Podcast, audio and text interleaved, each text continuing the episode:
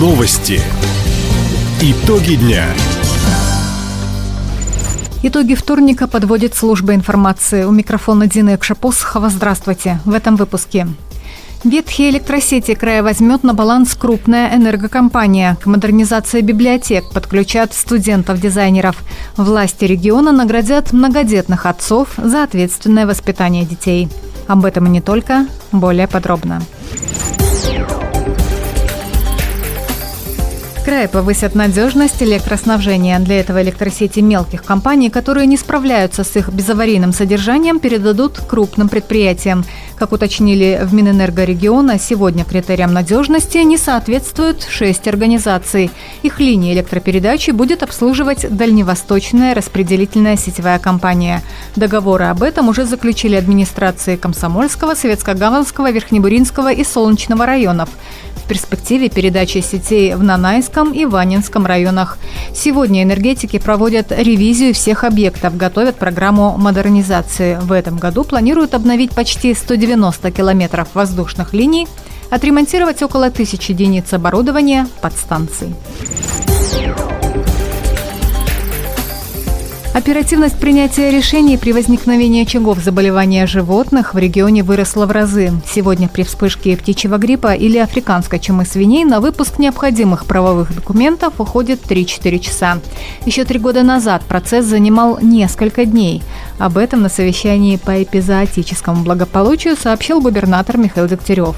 Как отметил глава региона, такой подход позволяет в кратчайшие сроки вводить карантин – изымать поголовья и выплачивать компенсации владельцам животных и птицы.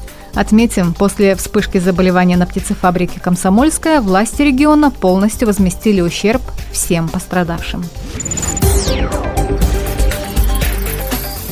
Центр опережающей профессиональной подготовки создадут на базе Краевого института развития образования. Новая структура позволит в сжатые сроки готовить востребованные кадры для предприятий региона. Для занятий задействуют 52 мастерские колледжи и техникумов. Особое внимание уделят авиа и судостроению, строительству и горнодобывающей промышленности. Центр опережающей профессиональной подготовки начнет работать уже с 1 сентября. Учреждение откроют по федеральному проекту «Профессионалитет», Отметим, воспользоваться услугами центра смогут не только безработные, желающие повысить квалификацию, но и школьники, студенты, женщины в декрете и пенсионеры.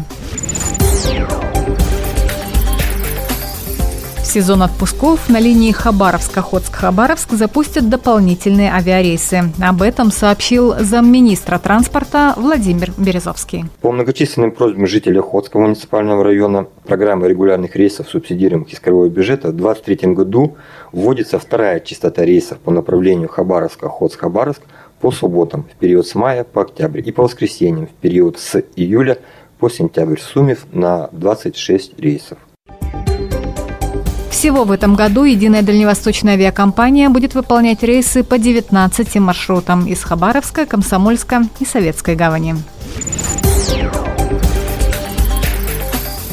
К модернизации библиотек привлекут студентов-дизайнеров из краевых вузов. Министр культуры края Юрий Ромошкин подчеркнул, за основу молодые художники и архитекторы возьмут модельный стандарт и предложат свои дополнения для привлечения посетителей.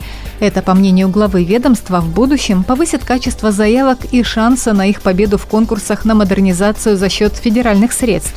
Отметим, модельные библиотеки – это новое решение в обустройстве культурного пространства. Здесь предусмотрено место не только для хранения книг и чтения, но и творчества и организации досуга посетителей.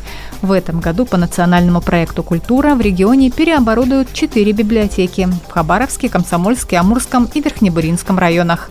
На обновление с федерального бюджета выделено 30 миллионов рублей.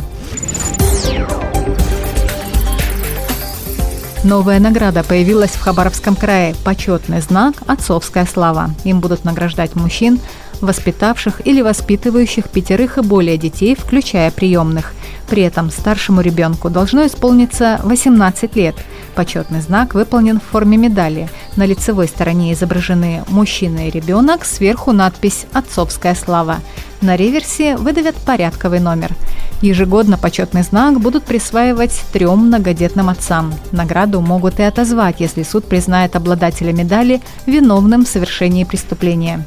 Почетный знак правительства края «Отцовская слава» станет формой признания заслуг отца воспитании детей, укреплении семьи и сохранении традиционных ценностей.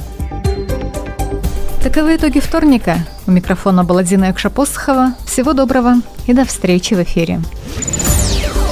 Радио «Восток России». Телефон службы новостей 420282.